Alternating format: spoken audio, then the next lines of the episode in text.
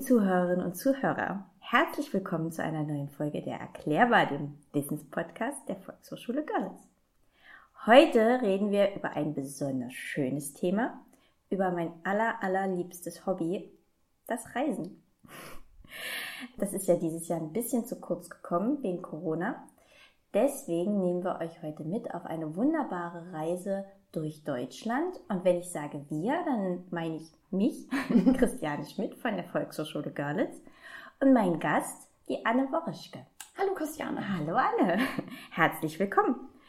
Wir waren schon gemeinsam im Urlaub. Ja. In Neuseeland. Ja, war auch eine sehr, sehr tolle Reise gewesen. Ja, aber darum geht es heute nicht. Es geht um deine letzte Reise. Die war in Deutschland.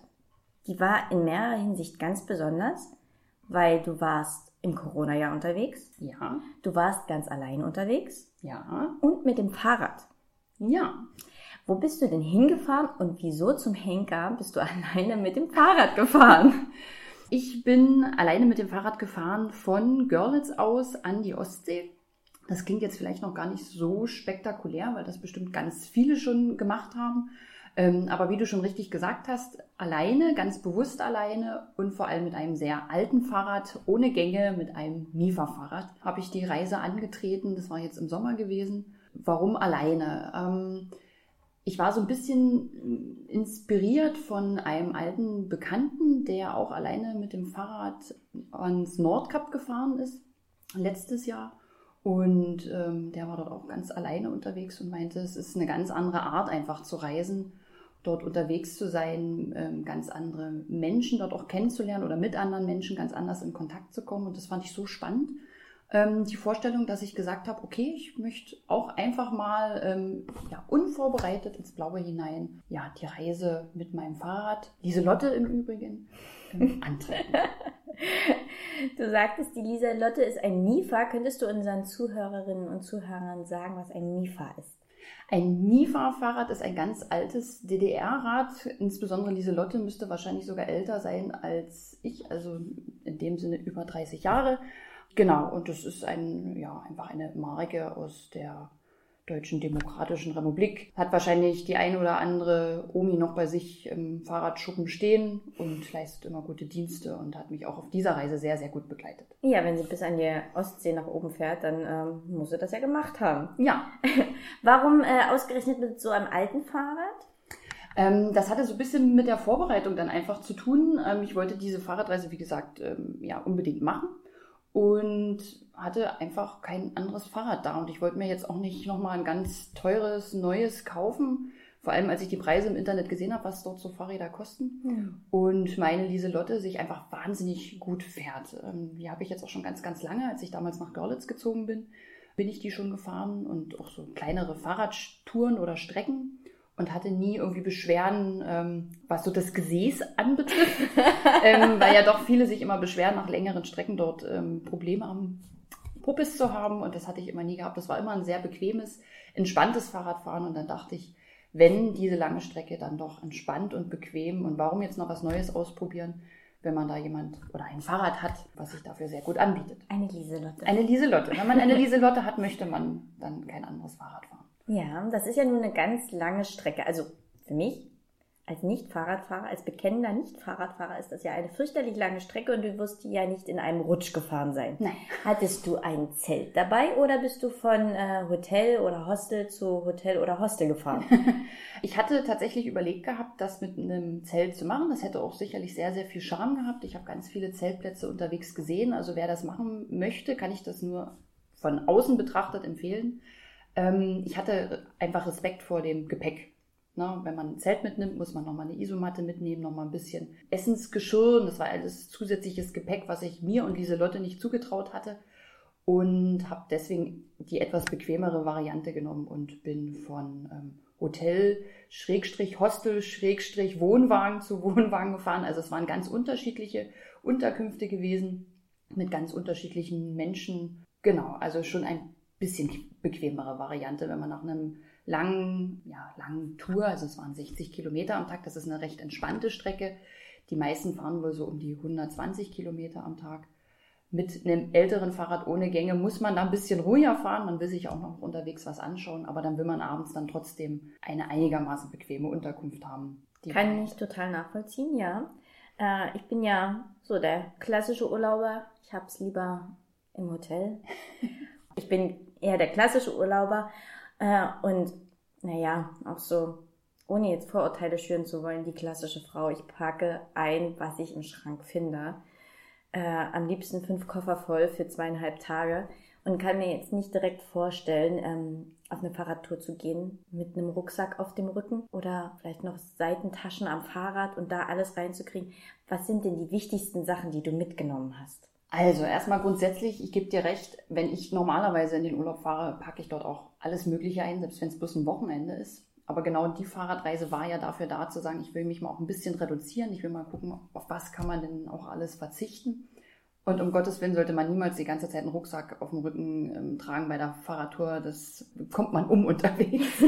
ähm, man hat dann wirklich seine Fahrradtaschen hinten und die sind auch einfach vom Platz her begrenzt. Das heißt, man hat auch einfach nicht die Möglichkeit, ähm, dort so viel mit reinzupacken. Und alles, was man zusätzlich reinpackt, ist halt auch einfach schwerer und man ist quasi ja schon gezwungen, sich dort einfach zu reduzieren. Und was so die wichtigsten Sachen angeht, ich habe zwei Hosen eingepackt, zwei T-Shirts, ja, ein paar Schlüppis mehr und zwei Paar Socken und dann hat man das tatsächlich jeden Abend einfach durchgewaschen und am nächsten Tag wieder angezogen. Und ich muss sagen, mein Kleiderschrank an sich zu Hause ist auch wirklich prall gefüllt. Aber diese Woche, die ich dort unterwegs war, wirklich das, diese reduzierten Sachen nur mitzuhaben, hat ähm, die Reise oder das Wahrnehmen auch viel, viel einfacher gemacht. Ich musste mich früh nicht entscheiden, was ziehe ich an, sondern es gab nur diese Variante. Und da war ich froh, wenn es über Nacht durchgetrocknet ist. Sonst war es ein bisschen ähm, feucht, das Shirt. Genau, das, also wirklich das wenigste vom wenigsten. Und was jetzt vielleicht noch so Sachen angeht, die, die ich jetzt noch wichtig fand, die ich nicht missen wollte unterwegs, war tatsächlich eine Kamera das mit einzufangen. Also ich hätte das ein oder andere Bild, klar, man nimmt die Erinnerung mit. Ähm, es ist aber einfach schön, ähm, sich dann später auch nochmal dran zu erfreuen. Ein Tagebuch hatte ich mitgenommen. Auch das ist wunderschön, wenn man jetzt im Nachgang nochmal liest, so diese Emotionen, die man dann auch unterwegs hatte. Das fand ich ganz, ganz toll. Ja, Magnesiumpulver sollte man auf alle Fälle mitnehmen. Es geht dann doch ganz schön in die Beine. Und ein Fahrrad hat man ja dann im besten Fall, was man mitnimmt. Das wären für mich so die wichtigsten Dinge, die man dort mitnimmt. Alles andere kann man unterwegs kaufen. Vielleicht noch ein kleines Reparatursset für den Fall der Fälle. Hat dir denn irgendwas gefehlt auf der Reise von deinem prall gefüllten Kleiderschrank oder äh, darüber hinausgehend?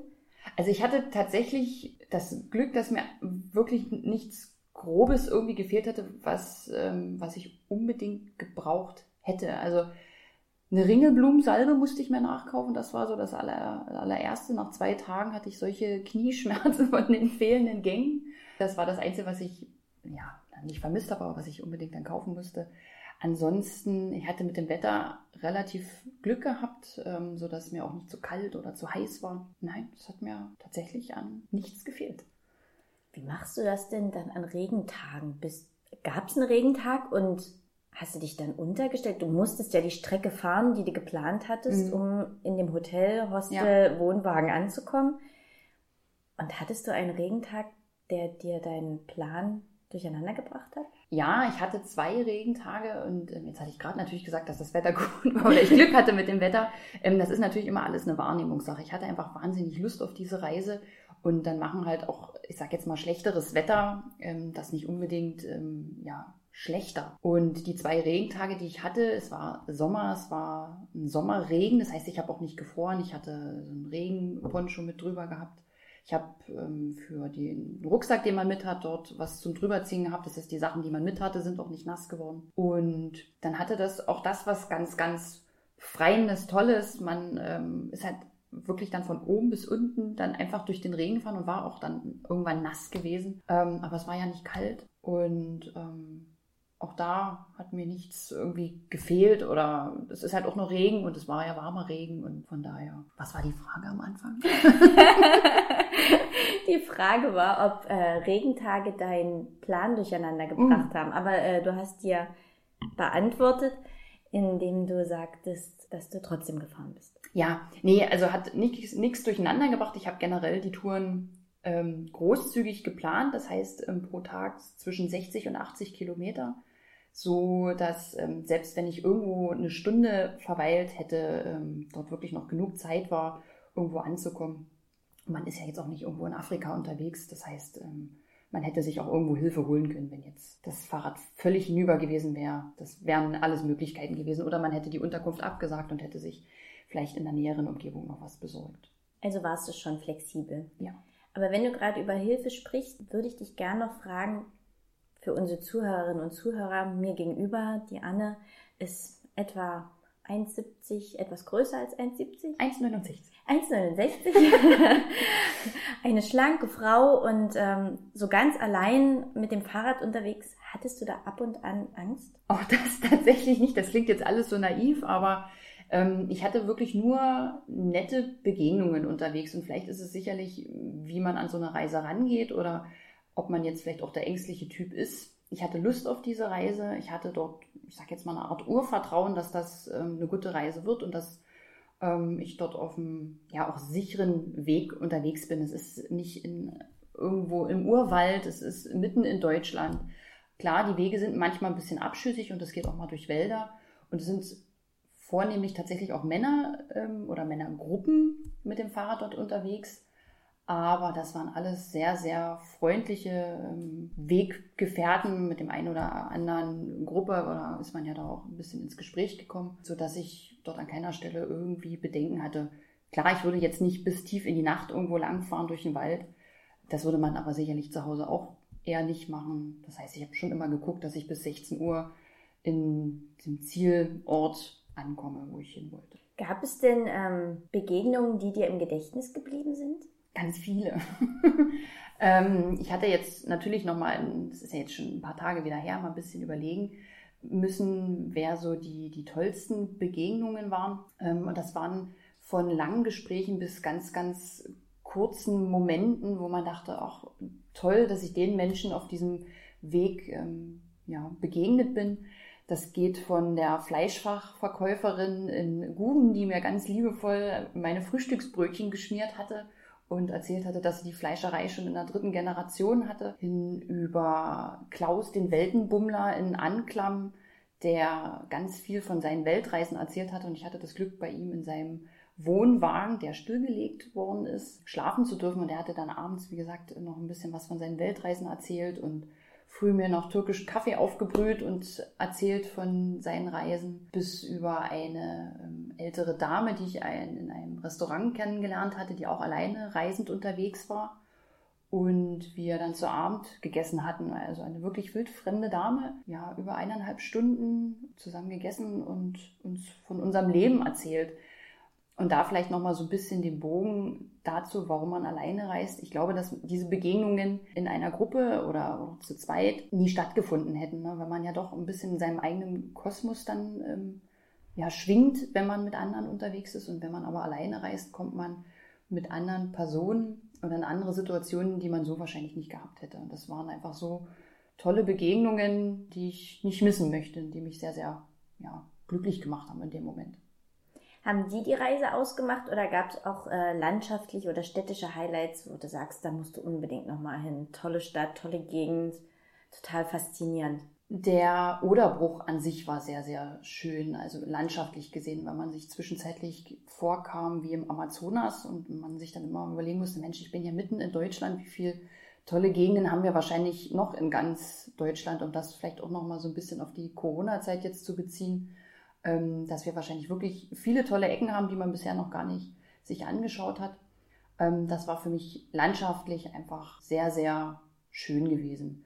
Von den Städten her fällt mir jetzt nur eine Stadt ein, die ich aber nicht unbedingt schlechter machen will, als sie vielleicht ist, die ich nicht so toll fand. Ansonsten waren alle Städte wirklich, ja, das waren ja kleinere Städte gewesen, ähm, sehr, sehr hübsch, aber jetzt nichts, dass ich sagen würde. Es ging ja mehr um um die Natur, um das in, im Grün verreisen, als dass es jetzt um einen Städtetrip geht, wo ich sage, den müsste ich mir jetzt nochmal unbedingt angucken. Wo natürlich jede Stadt seinen Charme hat, die man sich nochmal angucken könnte. Aber insgesamt ein Plädoyer für ähm, Verreisen in der Nähe. Die Definition wäre in der Nähe, klar, Deutschland ist Ja. groß. Ähm, Ja, ja, aber was man mit dem Fahrrad erfahren kann, ist noch in Fälle. der Nähe. Auf alle Fälle. Es gibt ähm, ganz viele äh, Fahrradwege in Deutschland. Es gibt ganz viele tolle Wanderwege in Deutschland, die es zu entdecken gilt. Und ähm, wenn nicht jetzt, wann dann? Also da gibt es wirklich tolle Sachen. Absolut ein Plädoyer dafür, mal zu schauen, was vor der Haustür so los ist. Würdest du aus heutiger Sicht deine Reise anders planen, als du sie gemacht hattest? Also würdest du irgendwelche Erfahrungen austauschen? Oder jetzt nicht im Speziellen ähm, die Ringelblumensalbe, aber so im größeren Kontext, würdest du sie nochmal genauso machen, nachdem du sie jetzt einmal erlebt hattest? Ich würde sie länger machen, auf Ja. alle Fälle noch mal länger. Das war eine Woche gewesen, die ganz, ganz toll war. Und ähm, wenn man die Zeit und die Möglichkeit hat, das ähm, auszudehnen, dann würde ich das auf drei, vier Wochen ausdehnen, weil die Art zu reisen eine sehr, sehr angenehme ähm, ist. Wie gesagt, wenn man halber Wege mit dem Wetter auch Glück hat und mit den Unterkünften, ist das eine sehr schöne Art zu reisen. Wie wärst du dann weitergefahren? Einfach nochmal zurück oder ähm, weiter bis zur Nordsee? Das hätte ich mir dann tatsächlich überlegen müssen, weil ich mir in dem Moment natürlich nur das bis zur Ostsee überlegt hatte. Ähm, Ich glaube, es gibt aber auch gute Rundwege um Deutschland herum, die man hätte dort noch fahren können. Wenn es natürlich jetzt mehr ins Gebirge reingeht, da wären dann auch die Grenzen meines Fahrrades oder der Lieselotte dann gegeben gewesen. Da ist natürlich mehr die, ich sag jetzt mal, nicht so ganz hügeligen Gegenden besser. Also die Strecken, die wir gemacht haben, denke ich, da hat sie schon ganz gut durchgehalten, alles was dann mehr wird bräuchte man dann vielleicht doch ein anderes Fahrrad. Für unsere Hörer, die jetzt auf den Geschmack gekommen sind und ähm, da Corona ja noch nicht vorbei ist, ähm, vielleicht auch nochmal sich aufs Radl schwingen wollen und sowas ähnliches machen wollen, ähm, würde ich gerne nochmal einen Schritt zurück zu deiner Planung der Reise Ja. gehen. Was muss man denn beachten, wenn man, da, wenn man eine Fahrradreise plant? Also, wenn wir den Bezug jetzt nochmal auf Corona nehmen, gerade jetzt, wo wir das Interview jetzt hier führen, ist natürlich ein bisschen schwierig aufgrund ähm, der Reise, also beziehungsweise der Unterkunftsproblematik, dass wir jetzt touristische Reisen gerade nicht machen können. Als ich die Reise geplant hatte, hatte man ja noch die Möglichkeit, normal Hotels oder Hostels zu buchen. Das sollte man derzeit dann auch wirklich tun, einfach um abends auch einen sicheren Schlafplatz zu haben. Ich denke, das war vor ein paar Jahren noch mal anders, wo man einfach losfahren konnte. Man hat abends immer irgendwo was gefunden. Das ist jetzt das, was man in der Planung auf alle Fälle mit berücksichtigen sollte.